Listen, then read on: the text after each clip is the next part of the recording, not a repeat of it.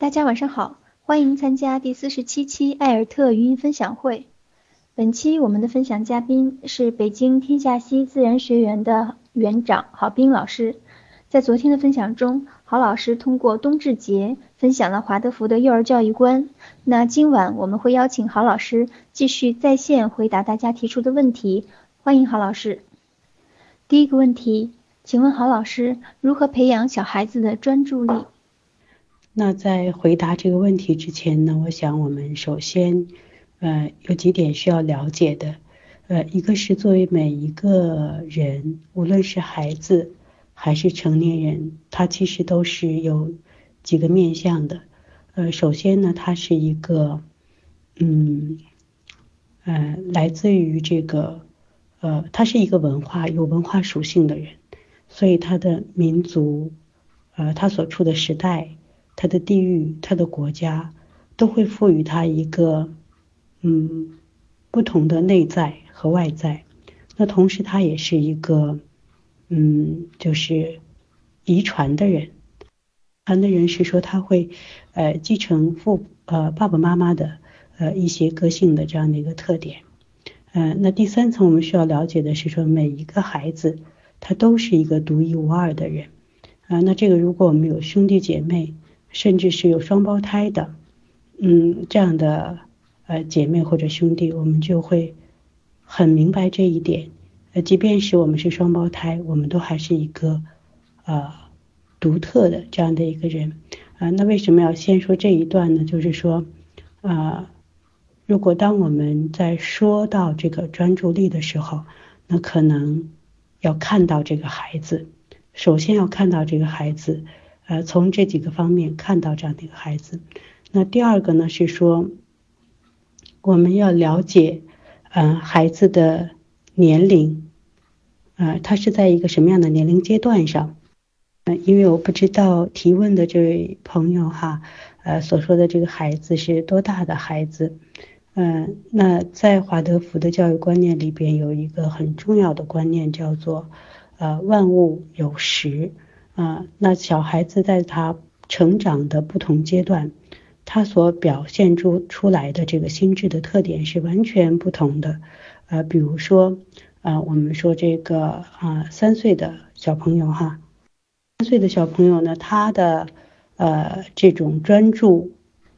不表现在他，啊，就是说一直做一件事情。而是表现在他连续的玩耍，他的玩耍的连续性上。他可能，呃，在前一分钟看见的是一个，呃，一棵树，呃，然后有一只小鸟飞来了，他就被小鸟所吸引了，啊，然后又看见一朵花，啊，他会连续不停的被他周围的这个，呃，景象所吸引，融入到他周围的景象中去。那这这个对他来讲是他的一种专注。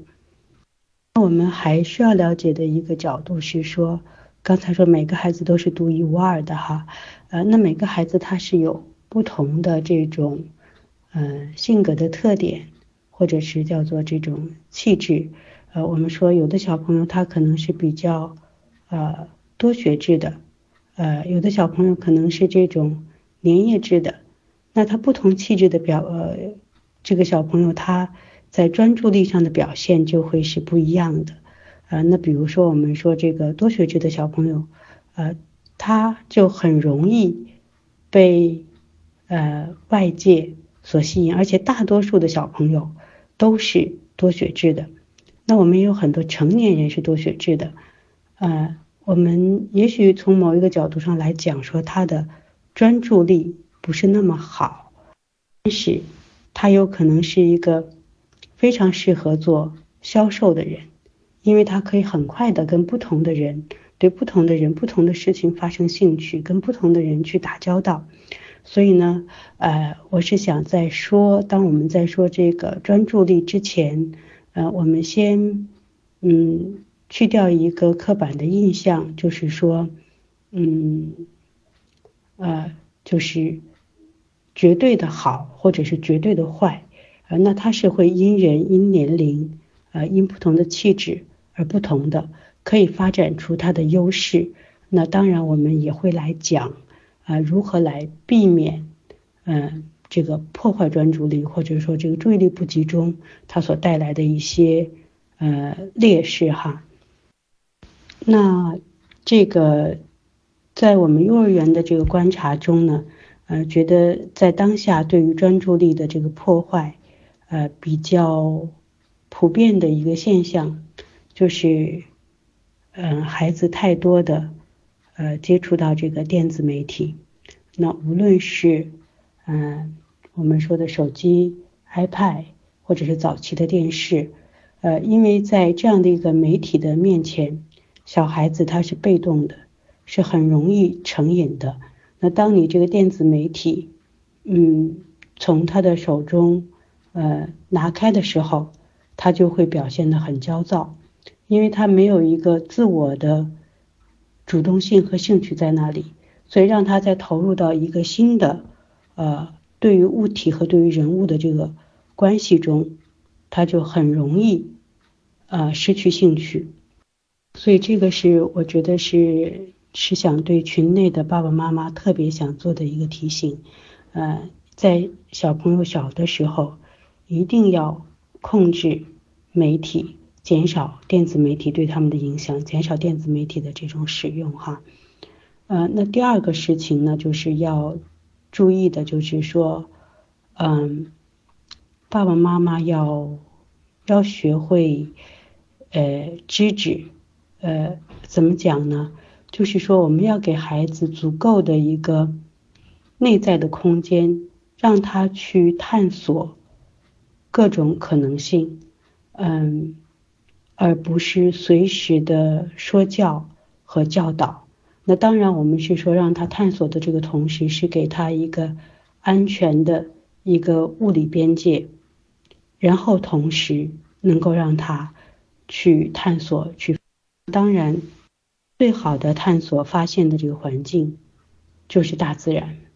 就是大自然，带他们到大自然中去，让他们去探索、去发现。那这个是会帮助他们，嗯，这种形成呃兴趣和专注的很好的一个方式。还有就是运动，因为我们在运动的时候一定会是很专注的。当你呃。不专注的话，你是没有办法完成任何一项运动的。那说到这儿呢，我是想给大家分享一个小故事。呃，前两天，嗯，我在幼儿园接待了一位妈妈，她是一个棒球学校的教练，她的孩子五岁半了。呃，那她来到我们幼儿园的原因是说，在她的棒球学校里边，她观察到一位小朋友，她觉得这个小朋友的。专注力和思考力，呃，都是呃和其他的他的棒球学校的小朋友有显著的差别。那他就很好奇，呃，就跟这个小朋友的妈妈聊天。这个小朋友现在已经是五年级了，是小学生。说，哎，他为什么有这么好的专注力？然后呢，这个小同学的妈妈告诉他说，他上的是华德福幼儿园。然后是上的是天下溪自然学院，是我们幼儿园毕业的小朋友。这个妈妈就一路找来，啊，那她很说她现在很苦恼，因为现在呢，幼儿园的呃老师和课外班的老师都给她反馈说，呃，你们家的这个女孩子专注力不够，那她就很焦虑，呃，因为马上要上小学了。她觉得，如果是这样的一个状态，上小学面临很多学业的压力，她就有很多的这样的一个担心。那后来在我们在聊天和沟通的过程中，呃，那个女孩就在我们楼下的这个娃娃家里边玩，呃，我们聊天差不多有一个小时，但实际上在这一个小时的这个过程中，这个小朋友一直都是，在我看来是很专注的。后来我就跟妈妈讲，我说你会觉得他现在这样是不专注吗？呃，那妈妈就有一点困惑，说那为什么其他的老师和家长，呃呃，老师给我的这个反馈是说他会不专注？嗯，那我觉得要很具体的去看这个反馈的呃那样的一个互动的关系和里边的内容是什么。那这个小朋友让他在一个他能够自主的一个环境下，他可以表现的很专注。所以换句话来讲，这个不是孩子专注力的问题，是我们所设置的这个环境和互动的内容，让我们给了这样孩子这样一个评价。那么要，我觉得这样的评价还是很要很小心。当然，他呃所所说的另外的那个小同学的反馈也让我来呃思考。那在华德福的幼儿园，或者具体说我们幼儿园是为什么会说出来的这个小朋友这样的一个显著的一个差别在专注力上？那我觉得很重要的一件事情是说，呃，一个是他们可以自主玩耍，free play。这个是在幼儿园里边很重要的一个呃一个环节，它自始至终是由自我呃去驱动向一个目标，然后去各种各样的这种关系的互动里边。另外一件事情是说，我们会嗯很注重让小朋友能够自始至终的完成一件事情。我今天是周五，是我们的清洁日。那我在呃班级里边，那小朋友他们在这个嗯，就是在在清洁玩具，那要把每一块小木块都要洗干净、擦干净，从头至尾啊。然后在中午吃饭的时候洗碗，他们要从头至尾啊把这件事情做完。那在他们要毕业的时候，他们会花一个学期。也就是半年的时间，从一块原木去用砂纸打磨出一个木剑来，那这个也是自始至终从头到尾。那这种意志的练习，对于专注力的养成是非常非常重要的。所以，嗯，呃，总结一下哈，呃，一个是呢是说给孩子足够的可能去探索的空间，我们尽量少的去干扰他。第二个，呃，就是陪伴他，呃，养成能够自始至终完成一件事的这样的一个习惯，是有助于他形成专注力的。呃，那就是破坏专注力的，呃，两个事情大家要小心。就一个刚才说的是这种媒体的影响，啊，那第二个呢，也是说我们。过多的以成人的一个观念和态度的一个随时的介入，呃，都会是影响孩子专注力的。想请教一下郝老师，中国家庭该如何与孩子开展圣诞节的活动呢？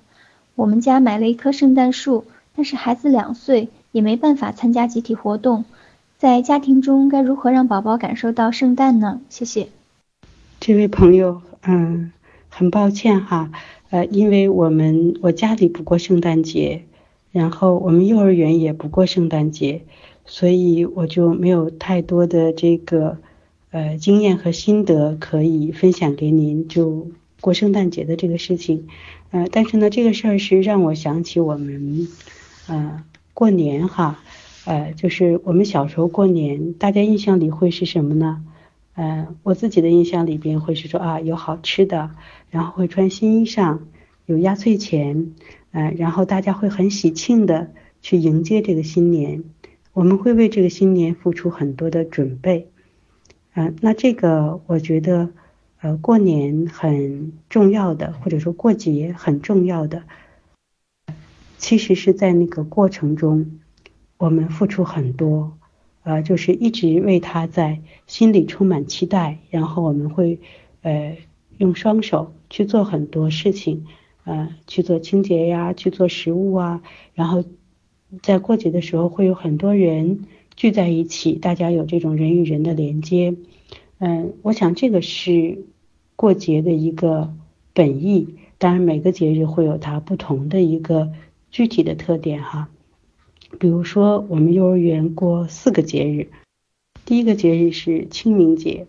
第二个节日是端午节，第三个节日是中秋节，第四个节日就是我们现在过的这个冬至的这个节日。那它确实是踩着这个四季的节奏来过的。那对于我们的这个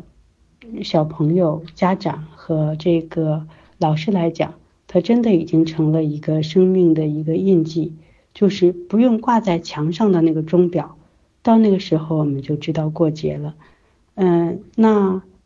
我我觉得可能有一个想要说的是说，就是我们最好不过一个买来的节日，就是把过节变成一种消和费，变成一个消费，而是变成一个我们动手去准备、去创造、共同去准备、去创造呃的这样的一个过程。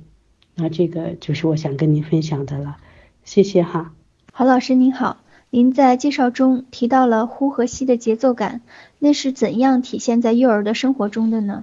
以前听其他老师说过，华德福幼儿园的环境布置、孩子的穿着、发饰都是和自然和四季是相关的，您能简单介绍一下吗？还有一个自己的愿望，能否有一个亲身感受华德福教育的机会呢？谢谢。那 谢谢这位朋友，呃，我觉得您是非常敏锐的把握住了华德福教育的一个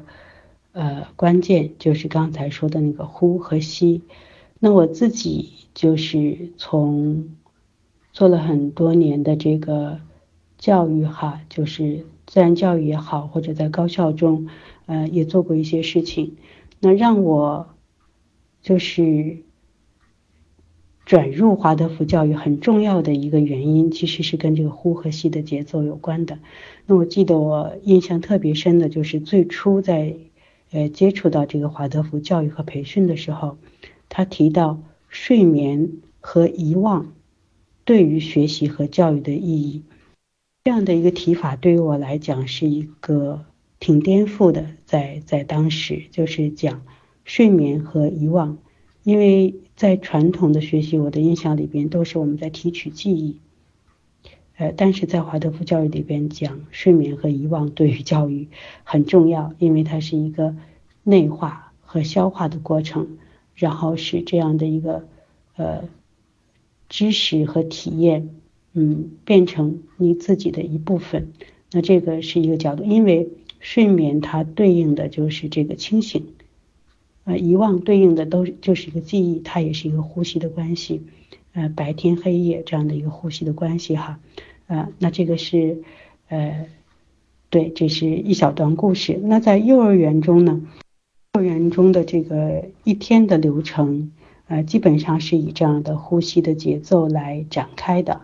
呃，那基本上我们会把老师所主导的这个活动定义为小孩子的吸。呃，然后小孩子主导的活动，小朋友们主导的活动，呃，会被我们呃称作为呼，呃，那一天的节奏就是在这样的一呼一吸这样的一个节奏里边去展开，呃，那比如早晨他们来的时候，刚一来，现在是冬天，我们会有在室内的这样的一个自主玩耍，嗯，对，自主玩耍，那自主玩耍是由孩子。所发起的呃一个活动，它不是由老师发起的，不是像这种比如说足球这样的一个组织性的游戏是跟着规则走的，那它是非常鲜活的，就是每一刻都在自发，每一刻都在变化，每一刻都在流动，然后这个流动是在孩子和玩具之间，孩子和孩子之间，那它其实是一个。很鲜活的一个关系的随时的转化，是他会把他的头脑中的想象和他生活中的这个场景，呃，通过这样的一个玩耍过家家会呈现出来。那比如说很有趣的事情哈，现在我们就会在听见小朋友说，我们来做堵车的游戏吧，我们来玩堵车的游戏吧，或者说我们用美团、百度外卖。那很显然，这个都是他生活中的场景，他会在这里边以游戏的方式去再现和消化的一个过程。那这个我们称作为呼出的过程。那在这个呼出之后，我们会有成圈。那成圈就是结合了嗯故事、诗歌、语言、动作这样的一个综合性的，呃，由老师来设计并且带给孩子呃的这样的一个活动，那它就更像是一个嗯，对于孩子来讲是他吸入的一个状态哈，嗯，那后边呢，我们还是接接下来就会有这种户外的玩耍，那再接着故事，故事就是我们昨天讲座里边所分享的这样一个有仪式感的、很安静的这样一个故事的一个场景。嗯，呃，那这个对于他们来讲，故事又是一个吸入的这样的一个过程。然后呢，呃，会有这种呃吃饭，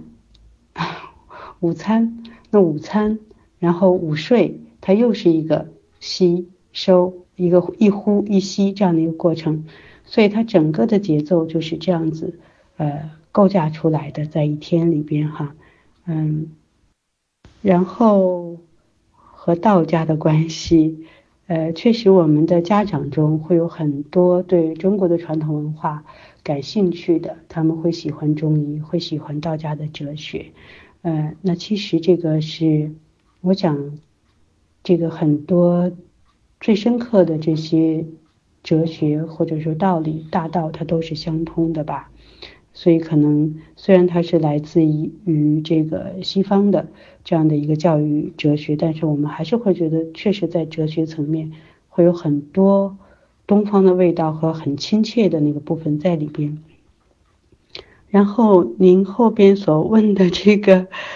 呃，孩子的穿着发饰都是和自然和四季相关的，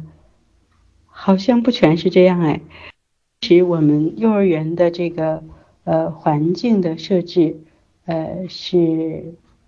是是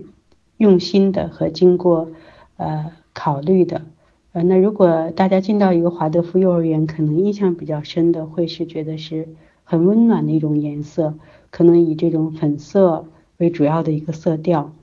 嗯那这个最主要的一个考虑是说孩子的童年时代。最主要的是要滋养他的感官，保护到他。呃，那颜色，呃，是最重要的一个环境。我们要能够，我们要选择传递温暖的颜色。那这种品红色，它是最接近于子宫颜色的，子宫的颜色，所以会小孩子在里边会很心安。它和白色、和蓝色、和黄色带给孩子的这个内心的体验是不同的。是我们对颜色和环境是有所选择的，在穿着上没有那么，不是不是这样的，穿着上大家就很自在很自然，但是我们会建议小朋友他去穿，给家长穿，嗯，比较健康的这个材质，能够透气的这种衣服，然后不要穿不穿卡通的图案，啊，对，基本上就是这样的，没有没有没有那么多的说到的，嗯。嗯，然后很欢迎您来我们幼儿园，嗯，来对，来来参观，我我我们一起来交流。我个人觉得华德福幼儿教育里边还是有，嗯，很多很贴切的理解到幼儿的成长规律的部分和很实际的一些呃操作性的一些方法，所以也很希望嗯更多的家长。和朋友能够了解，呃，能够因为他让更多的小朋友受益，呃，童年能够得到一种庇护，欢迎。我有一个问题想请教郝老师，在音频中您提到深冬花园取烛火的活动，孩子是逐一进行的，历时一个小时左右，那么会有孩子等得着急，这时候老师该如何处理呢？谢谢。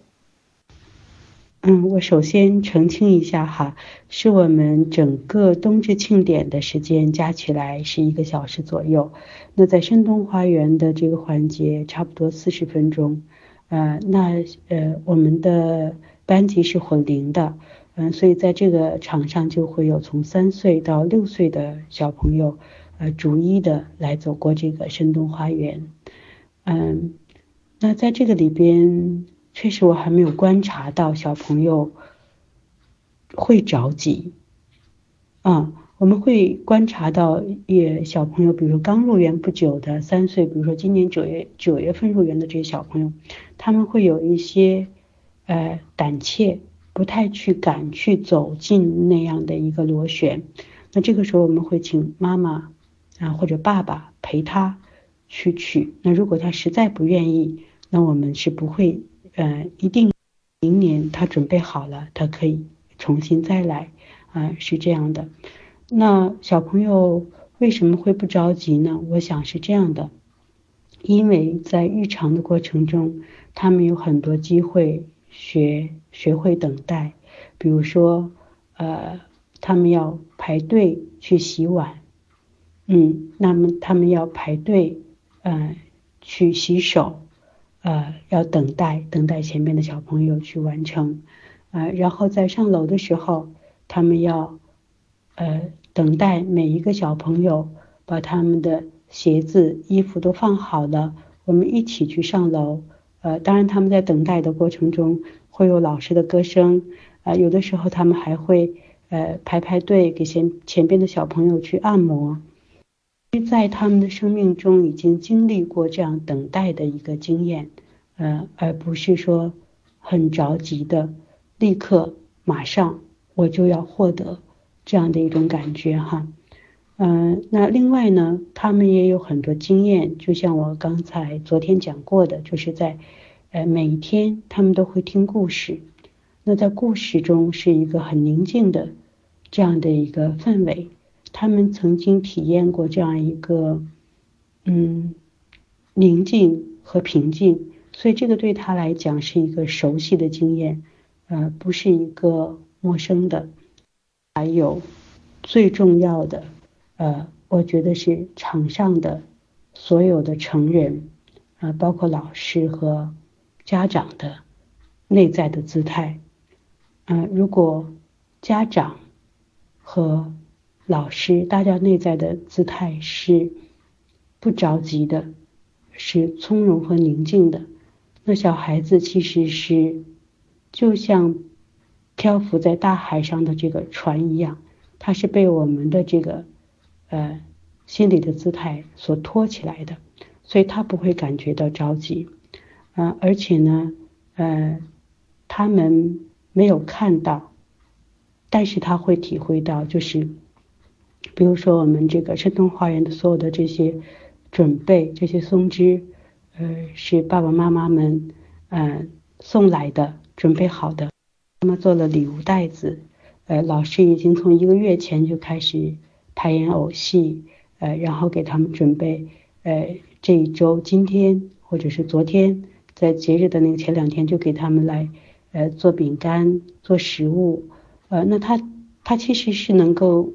体会到，就像我们小的时候体会过年的那个感觉，他知道我们的这个成年人的这个群体是带着一份诚意。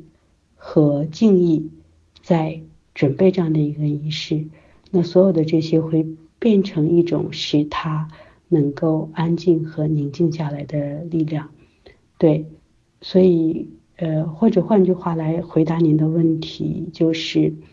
嗯，我们在现场上没有做什么处理，但是很多呃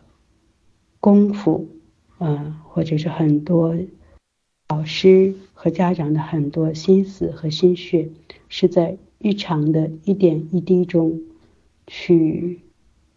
完成和形塑这个过程的吧。对我自己是这样的理解。感谢郝斌老师的精彩解答。因为时间的关系，我们今天的分享会就到此结束。谢谢郝斌老师，我们下周再见。